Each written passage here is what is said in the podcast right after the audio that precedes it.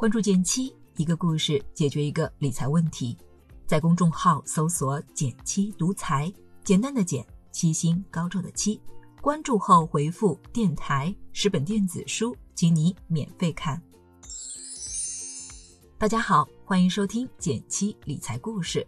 重磅消息来一个，集中式学习加步骤式实践的减七训练营已经登陆喜马拉雅，和大家见面。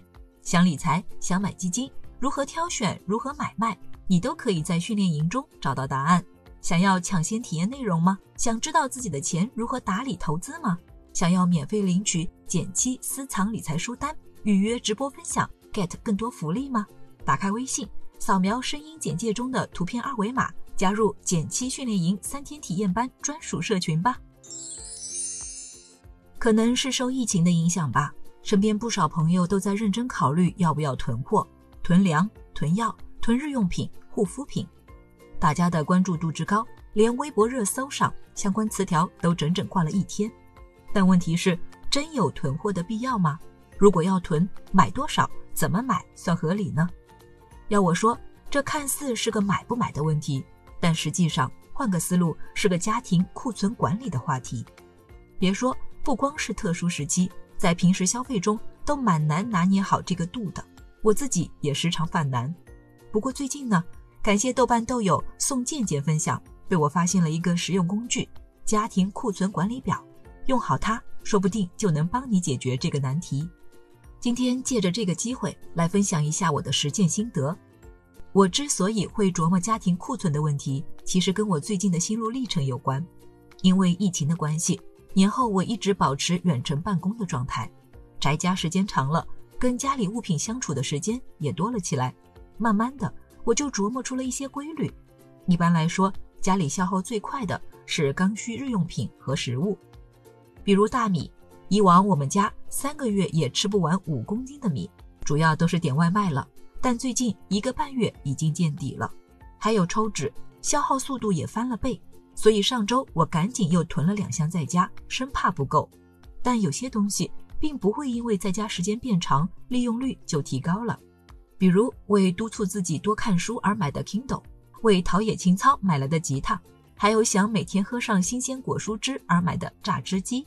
真要算这些买了不用的东西，加起来怕是要花我好几个月的工资了。想想这钱花的实在太草率了。于是痛定思痛的我，决心给家里来个断舍离。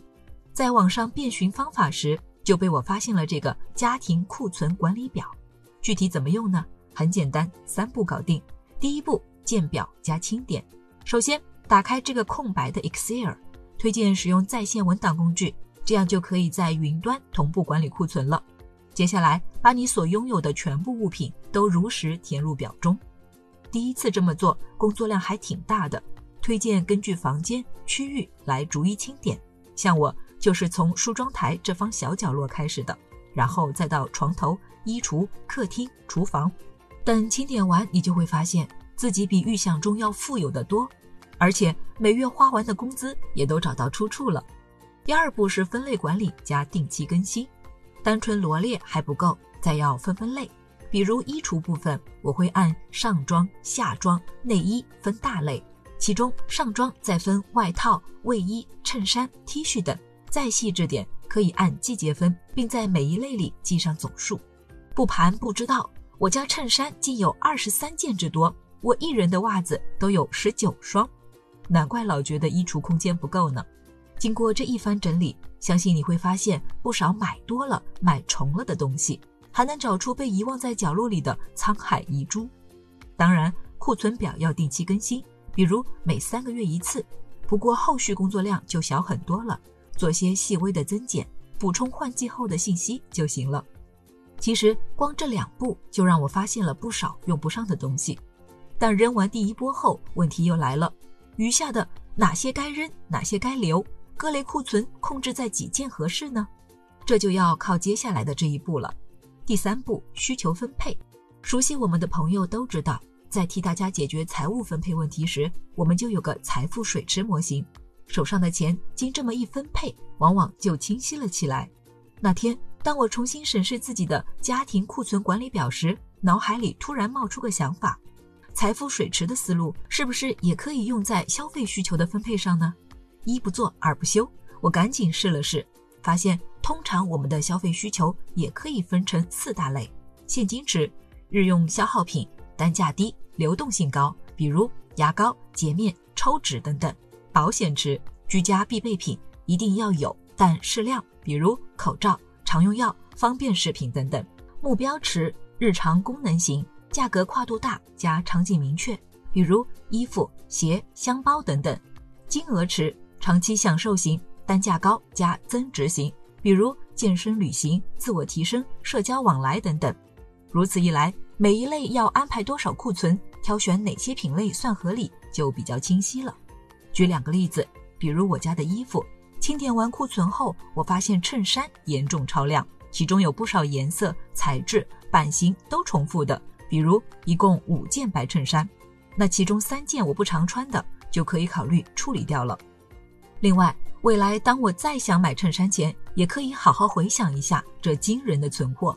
还有过去常被大家忽视掉的家居必备品，口罩、消毒剂等等，都是经历了这次疫情才被重新重视起来。但要我说，这类物品虽然必要，但也别矫枉过正。我身边就有个朋友。据说过去两个月在家买了三千多元的口罩、常用药和医用酒精，但其实这类物品都有保质期，囤过期了也是浪费。说到底，买东西还是要以物尽其用为大前提，别让那些不适合自己或超量的东西占用自己的空间和精力才好。最后再分享一下最近清点库存的小体会，虽然前后忙活了好几个礼拜，工程巨大，但整个清点过程。给我了一次重新梳理自己跟物品之间关系的机会，也让我明白，单纯的买买买或扔扔扔都不是解决问题的关键。学会用好东西的核心，跟理财一样，是合理分配和充分运用。同时，这次清点还让我挖掘出不少差点被遗忘的雄心壮志。该健身锻炼、该护肤保养、该读书学习的，都要好好去做才对。这样才能真正对得起自己花的钱，不是吗？好了，今天就到这里了。